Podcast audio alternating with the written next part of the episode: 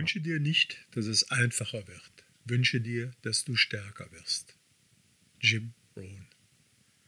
Im Leben habe ich einige Menschen kennengelernt, die trotz ihrer meist sehr traumatischen Erlebnisse und Erfahrungen ihren Optimismus, ihre Hoffnung und auch ihre Träume bewahrt haben. Die meisten verfügten über einen sehr stabilen und guten Grundwert, gaben ihre Werte und Weltvorstellungen in einer sehr positiven Weise weiter. Herzlich willkommen, liebe Hörerinnen, liebe Hörer. Mein Name ist Josef Kirchhardt, ich bin 69 Jahre, arbeite seit 1995 selbstständig in der für mich aktiven Lebenshilfe. Das heißt, ich unterstütze Menschen darin, ihre Potenziale zu entfalten. In den letzten Episoden habe ich zu den Themen Wahrnehmung und Bewertungen gesprochen. Diese Themen waren Vorgeschichten zu der heutigen Episode. In dieser Episode möchte ich von meinem Interessen am Menschen erzählen, teilweise sehr traumatische Erlebnisse erfuhren und trotzdem sehr gesund sein konnten. Und anderen, die ähnlichen Schicksale erfuhren, aber nicht gesunden. Wie ist es bei dir, wenn du das Gefühl hast, dass dir dein Schicksal wieder einmal ein Stein nach dem anderen in den Weg legt. Bleibst du dann ruhig und gelassen oder versinkst du in Selbstmitleid, Wut oder Hoffnungslosigkeit? Die letzten 18 Monate mit der C-Krise haben mir dieses Thema, mit dem ich mich schon Jahrzehnte beschäftigte, noch siebenmals sehr deutlich zu Bewusstsein gebracht. Ich habe erlebt, wie unterschiedliche Menschen auf diese Krise reagiert haben. Ich möchte hier von der inneren Stärke oder auch mentalen Gesundheit und Widerstandskraft sprechen. Dass Menschen auf Krisen unterschiedlich reagieren, hängt mit der sogenannten Resilienz zusammen.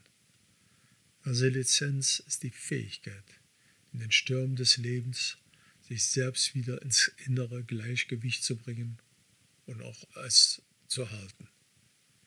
Diese Fähigkeit umfasst den inneren und äußeren Widerstand gegen die Zerstörung der eigenen Integrität unter äußerem Druck und dem Aufbau einer positiven Lebens unter widrigen Umständen. Resilienze Menschen gehen gestärkt aus den von ihnen individuell empfundenen Krisensituationen heraus. Wer in dem Besitz von dieser innerlichen Kraft ist, dem ist es möglich, sich selbst aus eigener Kraft oder auch mit Hilfe aus eben dieser Krise zu befreien. Also besonders mental widerstandsfähig gilt, wer es schafft, an den Enttäuschungen und Schwierigkeiten des Lebens nicht zu zerbrechen. Dabei geht es genauso um vorhersehbare Umbruchphasen im Leben, wie zum Beispiel das Älterwerden, wie auch um unvorhersehbare Schicksalsschläge wie schwere Unfälle, Traumata und Verluste. In diesem Zusammenhang ist neben dem Thema Resilienz auch der Begriff der Salutogenese sehr wichtig. Wichtig waren diese Konzepte für meine Arbeit zur nachhaltigen Verbesserung der psychischen, also auch der physischen Gesundheit. In diesem Zusammenhang sehe ich auch als wichtigen Stützpfeiler den Ansatz der positiven Psychologie, nämlich den Menschen als körperlich, geistig, seelische Einheit zu sehen und sich daran zu orientieren, was die Gesundheit fördert und nicht an vorhandene Defizite. Der Unterschied zwischen Menschen, die stark sind, wenn sie vor Herausforderungen stehen, und denen, die zusammenbrechen, ist ihre Art der Wahrnehmung unter Bewusstsein. Die Personen, die an der Situation verkümmern, die Person, die an der Situation verkümmert, hat das Gefühl, dass es keinen Ausweg mehr gibt. Er oder sie hat das Gefühl, dass die Dinge niemals besser werden können. Solche Menschen sind auf das fixiert, was sie verloren haben und können sich nur schwer vorstellen, nach einer anfänglichen Anstrengung noch einmal ganz von vorne anzufangen.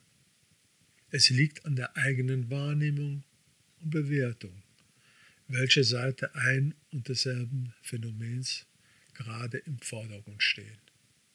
Die Zeichen einer guten mentalen Widerstandsfähigkeit sind die Beziehungsfähigkeit, Hoffnung, Selbstständigkeit im Sinne von eigenständiges Handeln, eigenständiges Denken, Fantasie, Kreativität, Unabhängigkeit, Humor, Entschlossenheit, Mut, die innere Einsichtfähigkeit und die Fähigkeit der Reflexion.